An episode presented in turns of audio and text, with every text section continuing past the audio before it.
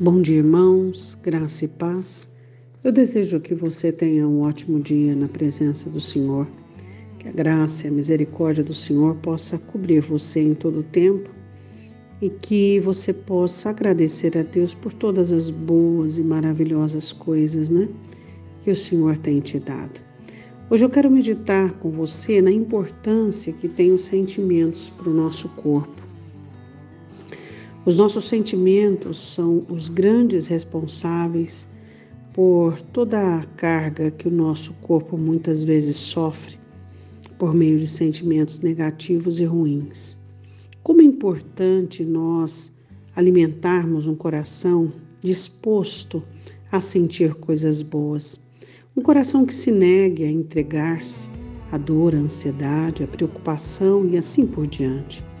A palavra do Senhor nos diz que Deus nos dê um novo coração para que os nossos corações possam temer, amar, servir, dedicar-se a Deus e alimentar-se de boas coisas.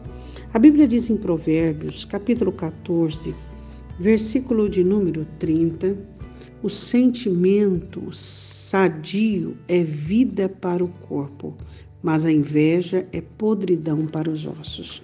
Hoje você está começando um novo mês e todos nós sabemos o que implica o início das coisas. Sabemos que uma das implicações mais interessantes sobre nós começarmos algo é entendermos sobre as oportunidades que Deus tem nos dado, sobre tudo aquilo que tem sido creditado a nós, investido em nós e assim nós atentarmos para isso. Eu sei que não são poucas as vezes que você é tentado na sua vida a querer desistir, entristecer-se, sofrer demasiadamente. Sabe que se você começar a olhar ao redor e olhar para as coisas e olhar para as situações, você será levado ao desânimo, à apatia.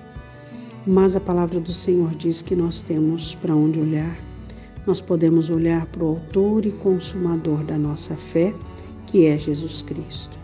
A Bíblia diz que o sentimento sadio é vida para o corpo.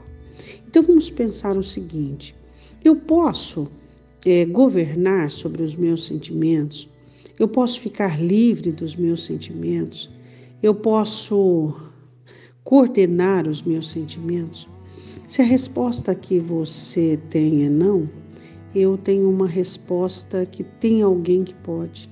Quem é que pode limpar o seu coração de tal maneira, transformando ódio em amor?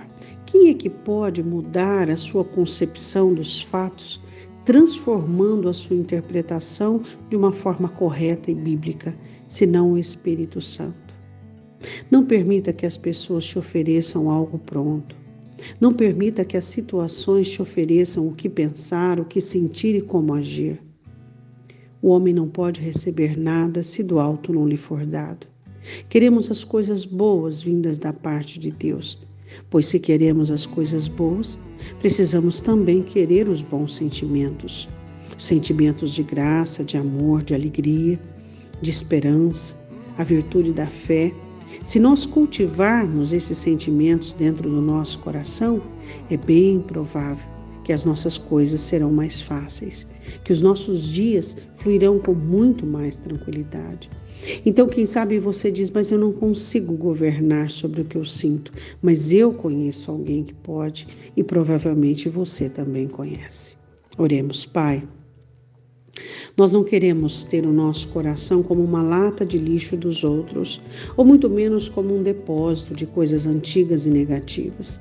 Queremos aprender a apresentarmos diante do Senhor as nossas tristezas e ansiedades, as nossas necessidades, Senhor.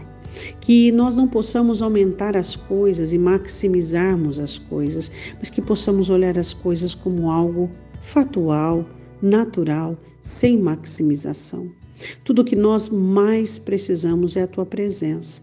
Precisamos do Senhor para tudo, para vivermos, para sonharmos, para acreditarmos e dependemos de ti para todas as coisas.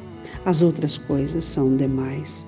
Então, que não possamos de forma alguma detonar a nossa alma ou desabonar os nossos corações com sentimentos que traz podridão para os nossos ossos, podridão para a nossa carne, que nos adoece, Senhor.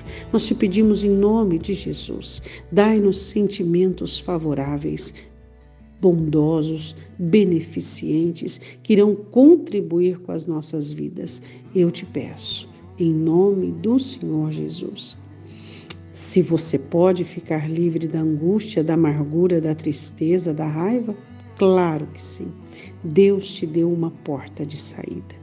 Um bom dia, Deus te abençoe. Até a noite, em nome de Jesus.